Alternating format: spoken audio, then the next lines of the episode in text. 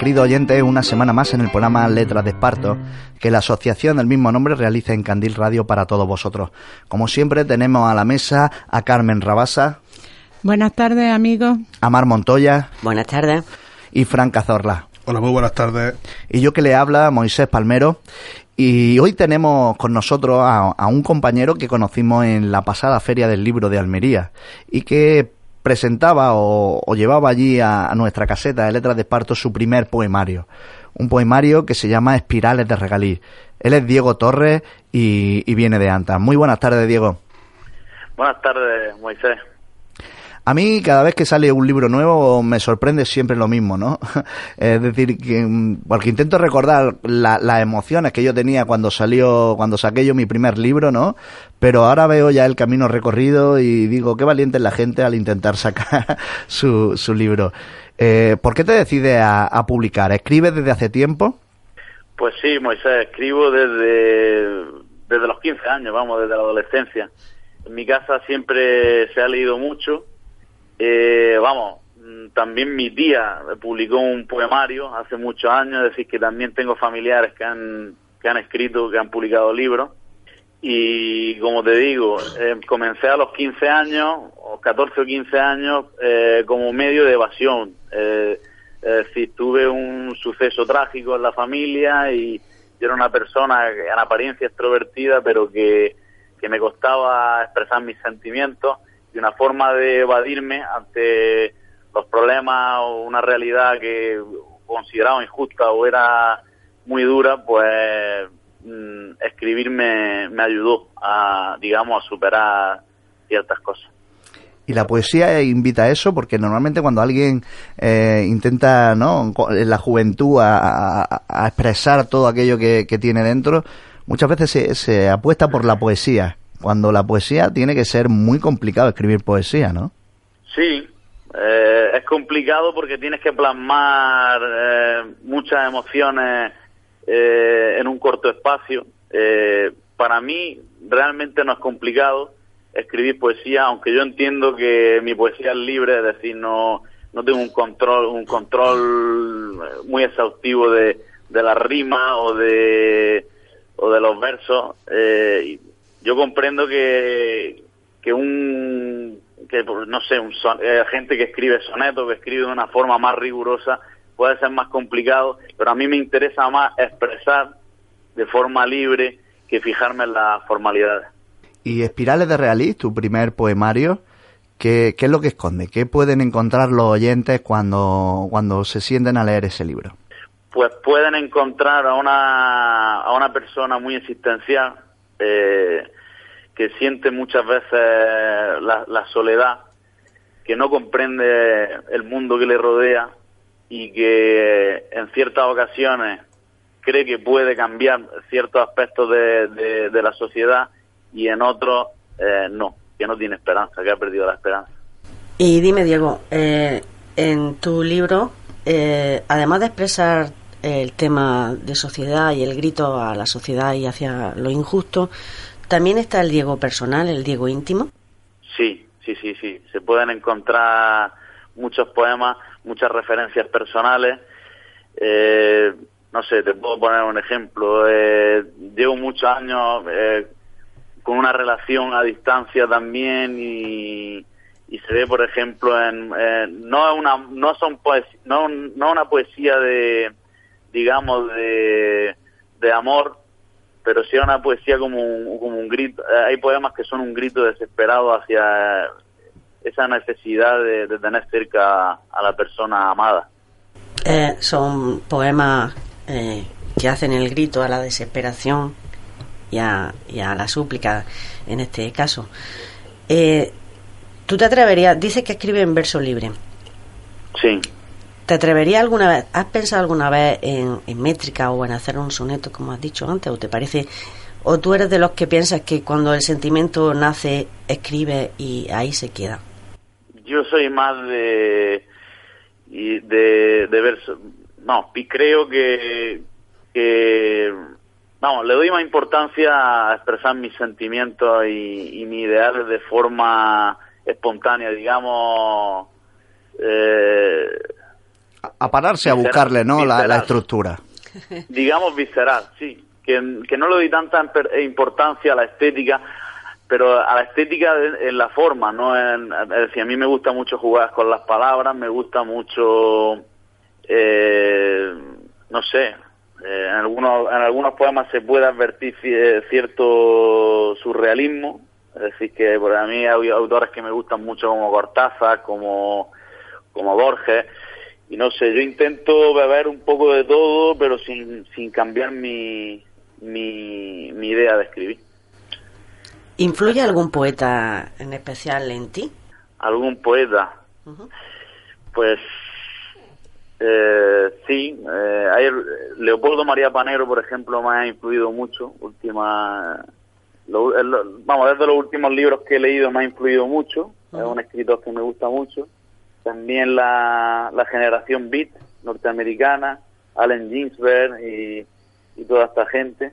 Pero si podéis creer que, que yo poesía leo, pero es, mm, es uno de los géneros que, que, menos, que menos leo. Yo intento leer mucho, eh, pero vamos, que leo más ensayo, por ejemplo, o leo más novela histórica, pero vamos, que, es extraño, ¿no? Siempre me lo preguntan, porque dicen, tú escribes poesía, pero luego no lees tanta poesía.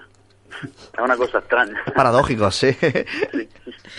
Eh, el reto de, publicar un libro de poesía mm, y venderlo, hacerlo llegar a la gente, ¿cómo piensas tú, mm, si tú mismo dices que, no lees poesía, la poesía es un género muy difícil, además no es como cuando lees un libro, una novela de narrativa que comienza y vas terminando. Eh, ¿Cómo aconsejas tú leer poesía? ¿Cómo vendes tú tu libro en eso? Pues mira, leer poesía, eh, ¿cómo leer poesía? Siempre con tranquilidad, siempre siempre lo digo y además cada vez disfruto más de la poesía antes leía menos poesía ahora estoy empezando a leer más es leer con tranquilidad no leer de forma lineal y sobre todo y una cosa me he dado cuenta que es que un libro de poesía hay que saborear cada poema no sé cuatro cinco seis veces tú no puedes leer un libro de poesía eh, leerte un poema una vez y, y, ya creer que has que has captado la, esencia que el poeta te ha querido transmitir. Y en eso sí estoy aprendiendo más y estoy empezando a disfrutar más la poesía.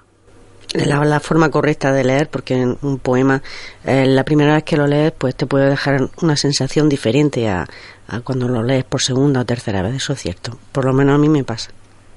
Sí, sí. Diego, pues yo creo que es el momento ahora de que, de que nos leas alguno de tus poemas, esos que aparecen en espirales de, de regaliz, y que la gente te escuche. Sí, voy a buscarte uno que me gusta mucho. Este poema que os voy a leer se, se titula Encontré mi llanto. Eh, en la lluvia de noviembre encontré mi llanto. En la soledad de un graffiti de algún edificio del extrarradio. En los vidriosos ojos de una anciana. En los rítmicos movimientos de un hombre con Parkinson. En la espuma de una taza de café vacía en el rugir de la mar bravía, en las desgastadas maderas de las vías del tren, en un rojizo atardecer ventoso, en las silenciosas e hipnóticas llamas de las velas en la noche de los difuntos. Encontré mi llanto en el vapor que vomita una alcantarilla, en el barrio de Whitechapel, en los furiosos picotazos de los gallos de pelea, en las amarillentas páginas de un viejo diccionario, en los gruesos labios de una prostituta mulata, en el olor a orín de las tabernas, en el suave balanceo de los barcos atrasgados en un puerto. Encontré mi llanto en los sin papeles que esperan una jornada de trabajo, en la profusa barba de un sin techo, en la densa niebla del cielo de Pekín. Lo encontré en lo más profundo de mi ser, en lo más profundo de mis átomos. Muy bueno. A mí me recuerda a Sabina, no sé a vosotros. yo, que soy de poco lectura de poetas. a mí me ha dejado sin aliento. a mí me recuerda a las letras de, Sabina, ¿no? La poesía de la calle, ¿no? Sí. Bueno, Sabina una, es un autor que me gusta mucho, la música. Pero es que este libro realmente es muy, muy heterogéneo. Es que toco muchos palos, no sé.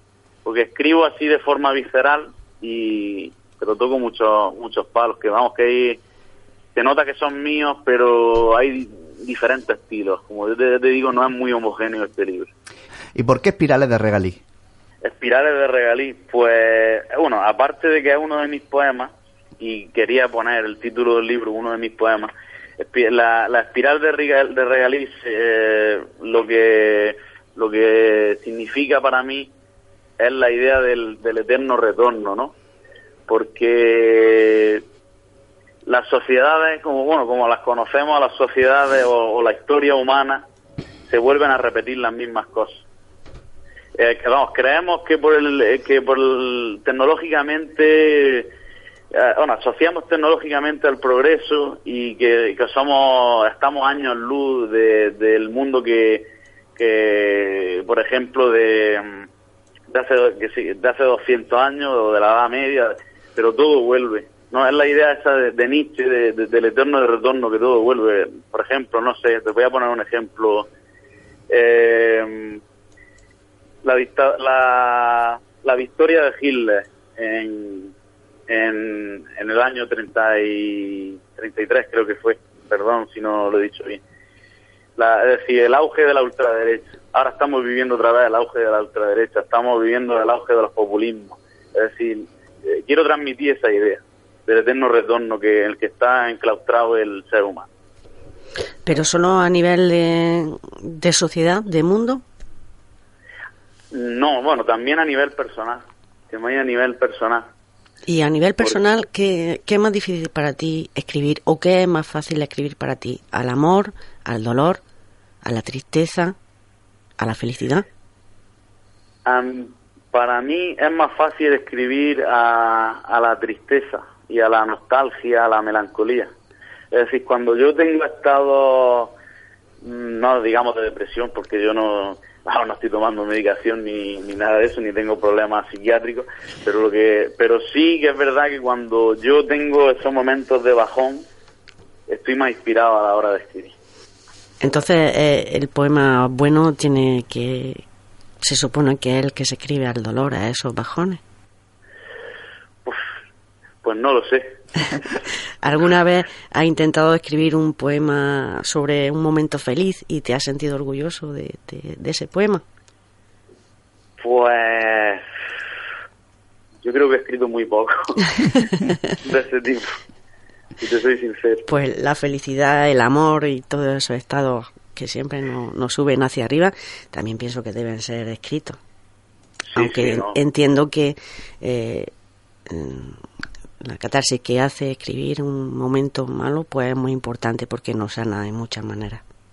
Pero hay algo relativo a la poesía que casi todos los poetas escriben, y, y muchos escritores también, ¿no? Se escribe mucho desde el dolor, Desde de- el desamor también. desde el desamor, y, y es cierto que, como dice Mar, pues habrá que probarlo todo, pero también es cierto que casi todos los poetas que hemos entrevistado eh, se sumergen en, en el dolor, en esos momentos más, más ambiguos, para escribir su, su poemario, ¿no? Pues fíjate, Beck, que, que ese sí que es sobre el, el amor perdido, el amor que no llega, el amor inalcanzable. Casi todas las poesías de él son, son sobre el amor, pero el amor en plan fallido, en plan negativo, de- en plan de sufrimiento.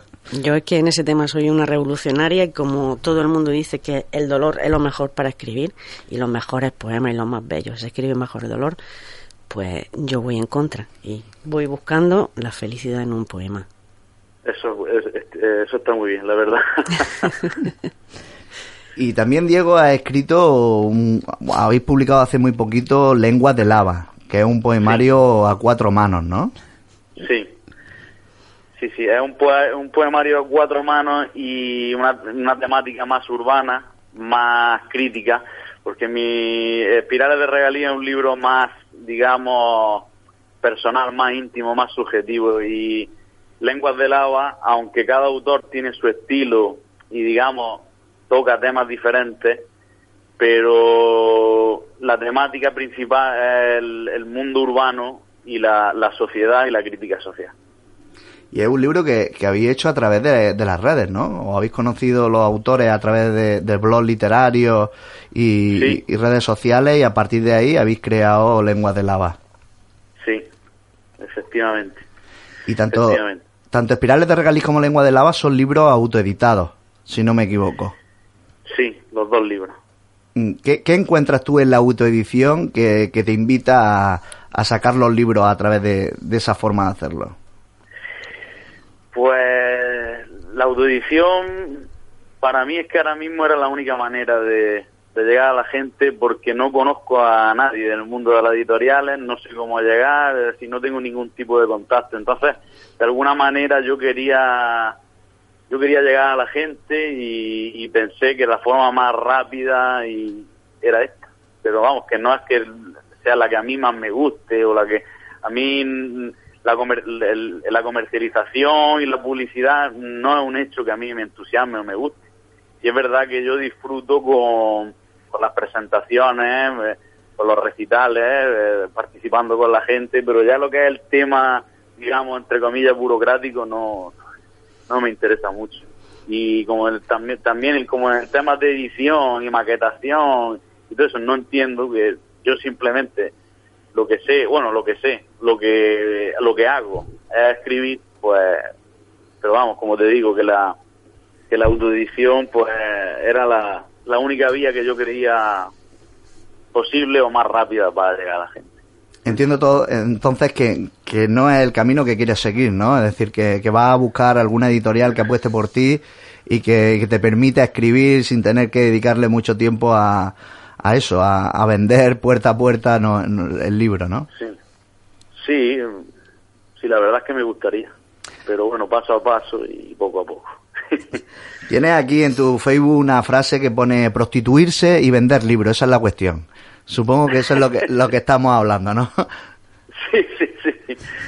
No, pero es por el tema ese de, de prostituirse en el... Tiene ahí un, como un doble sentido, ¿no? Porque es como que si haces, si autoeditas, tienes que prostituirte de una forma, eh, de una forma, ¿cómo te lo explico yo? Que es mm, no meter en compromiso a la gente, pero sí, yo qué sé, tío, no sé. Sí, sí, no, es, eso, es tener que dedicarte a, vender libros a costa de, lo que sea, ¿no? Porque tienes que, recuperar el, la inversión, ¿no? Sí, sí, y luego ya, pues el tema de... Eh, también un segundo significado que también es, es que las grandes editoriales o, la, o las editoriales importantes también hacen que te prostituyas, porque eh, a muchos escritores, pues, mm, en forma de pensar, pues, o te intentan hacer más comercial o te intentan hacer, no sé. Vamos, que al final el, mundo de la literatura es un mundo muy complicado, vamos, yo creo, bajo mi desconocimiento.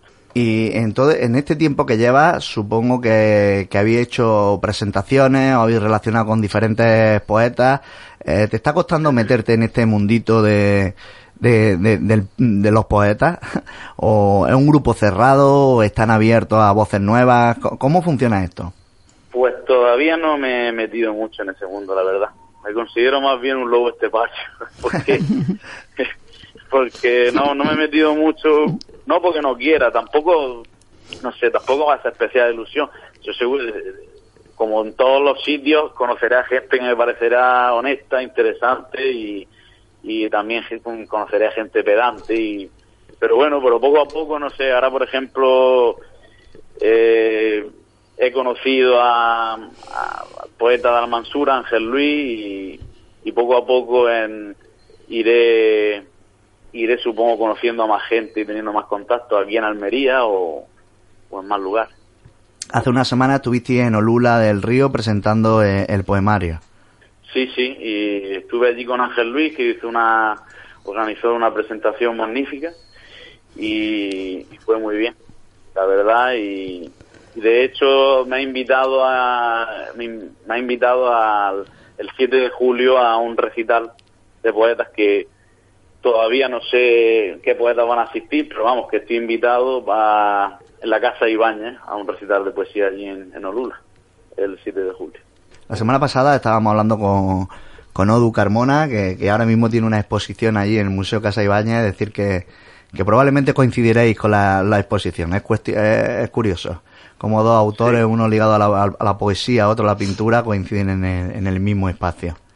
Pues Diego, si, si te apetece, ¿nos podrías leer otro de los poemas de tus Sí, espirales claro. de regaliz? Claro, intentaré recitarlo lo mejor posible, pero vamos a ver. Bueno, pues mira, este voy a leer este que se titula Un mal compañero de viaje. Brotan candentes las voces del fondo de la tierra. Brota el magma y el ácido gástrico con la fuerza de fuentes de agua catapultadas por impulsos eléctricos de anguilas etéreas. Un sabor a sangre coagulada resbala por tu comisura. La noche vuelve y con ella la luna. Los gatos maullan entre la basura. Una mujer acecha en una oscura esquina, esperando unos cuantos billetes grasientos, a, de un, a cambio de un bistec tostado y frío. Al fin banderas blancas en el horizonte. Silencio en tus taciturnos ojos. La vida es así, querida. Es una transacción de agua, fuego y tierra. El viento ulula y arrastra jeroglíficos desgastados. Y ante el dictado de lo inmediato, sucumbo de necesidad. Lo quiero todo. Absorber cada aroma, beber de cada río, de cada piel. No lo entiendes, preciosa. Juego a ser inmortal. Por eso no bailo en las discotecas. Por eso hablo menos. Las palabras solo inducen a error. A utopías políticas y trajes de boda. Escucha lo que te digo. Ya nada importa. Antes o después me postraré en el cadalso. Tú también lo harás. Amo la libertad por encima de todo, sus discontinuos y efímeros vapores. Soy un solitario, un egoísta. Soy en definitiva un mal compañero de viaje. Un poema bajo el surrealismo metafórico muy bien expresado, Diego. Gracias. Y Diego, ¿cuál es tu perspectiva literaria? ¿A qué, a qué aspiras? ¿A seguir escribiendo mm, poesía? ¿Te atreverías con otros géneros? O, ¿O crees que la poesía es tu campo en el que te quieres mover? Pues quiero seguir con la poesía, obviamente. Mm, nunca, vamos, nunca se, se debe de intentar mejorar y de tocar otras temáticas, pero sí tengo, sí tengo, me gustaría algún día escribir una novela, aunque sé de su complejidad y, mi escasez de tiempo también influye. Y el relato corto que he probado, he escrito algunos, tengo algunos, aunque no están publicados, ni, ni los voy a publicar, también me gustaría. Pero bueno, pero poquito a poco, porque con agobios no, no se hace nada bien, la verdad. ¿Y en, en la familia sabían que tenían un poeta o, o se sorprendieron cuando decidiste eh, sacar este poemario? Pues lo sabía muy poco. Mi madre, por ejemplo, eh, cuando tenía 15 y 16 años, pues me espiaba la- las libretas que escribía y ya, y, ya, y ya, pues iba sabiéndolo, pero vamos, pues, y amigos míos más cercanos, sí, había gente que sí lo sabía, pero la mayoría de, de mis familiares y amigos no, no lo sabía. Eran escritos que tú tenías para ti, ¿no? Pero que, que de repente decides sacar a luz. ¿Eras consciente cuando lo estabas escribiendo? ¿Tenías la intención alguna vez de, de publicar? O, o simplemente está en la pureza de, de esos escritos, ¿no? Escritos que siempre se escriben para uno mismo y que piensas que se van a quedar en, en eso, en la libreta o, o en el cajón. Pues sí, es una buena pregunta, porque en Espirales de Regaliz solo hay un poema que escribí con 18, o 17, 18 años que se titula Sin armas. Ese es el único, porque es el, eh, todos los poemas que he escrito en la adolescencia, incluso en, mi- eh, en la universidad cuando estaba estudiando, ninguno está publicado en Espirales de Regaliz. Espirales de Regaliz son poemas escritos en los últimos tres años, digamos, dos o tres años y yo siempre he tenido la idea de publicar, pero fue desde la vuelta, estuve trabajando en Alemania eh, de enfermero. Y fue a la vuelta ahí que estuve unos muchos meses parado y estuve leyendo mucho y escribí mucho. Y fue ahí ya cuando dije sí voy a publicar ahí fue ya cuando así antes eh, escribía de forma más eh, para mí como tú has dicho Moisés Pues ya nos queda muy poquito tiempo, Diego, para, para despedirnos y nos gustaría pues que te despidieses de los oyentes leyendo otro de, de tus poemas. Sí, por supuesto. Pues voy a leer este que, no, no me gusta hablar de la temática, pero que es un poco filosófico y que también son temas que abordo en el poemario. Dios es todo, dijo Spinoza. Bastoncillos de algodón cubiertos de tibia cera. Un lápiz de labios. libros abiertos en el jergón.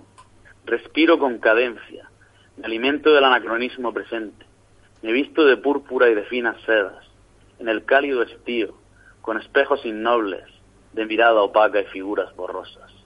Dios juega al parchís con Platón, colócate en la casilla de salida. Los psicólogos de la Gestalt juegan con los límites de la percepción. ¿Qué es la verdad? ¿Hay un ojo que todo lo ve? ¿Es el, ojo, el sol el más sabio de los astros o lo es la cara oculta de la luna?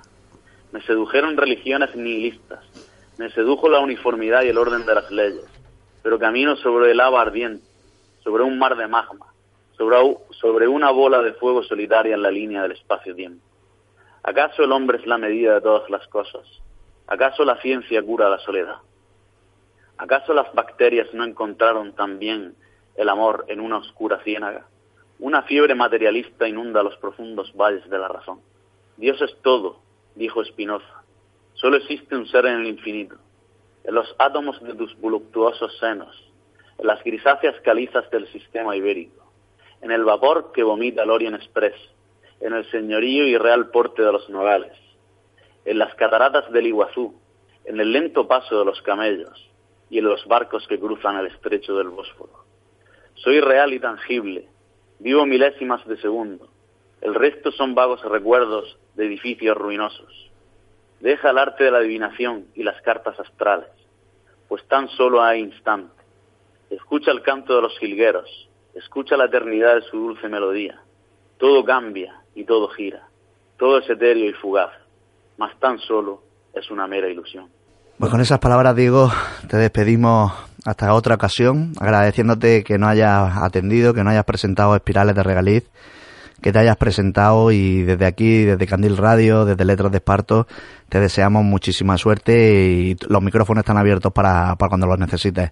Pues muchas gracias Moisés y a, a todos vosotros, a los oyentes y, y siempre estaría, estaré encantado de, de participar con vosotros en cualquier tipo de acto y, y bueno, que me alegro mucho de haber compartido este momento con, con, vosotros. Pues sin más, nos tenemos que despedir hasta la semana que viene agradeciendo vuestra atención, que estéis ahí detrás de, Letras de Esparto, eh, invitando a seguir escuchándonos. Franca Zorla. Querido oyente, nos vemos la semana siguiente. Mar Montoya. Muchísimas gracias por estar ahí. Carmen Rabasa. Hasta la próxima semana, amigos. Hasta luego, compañeros.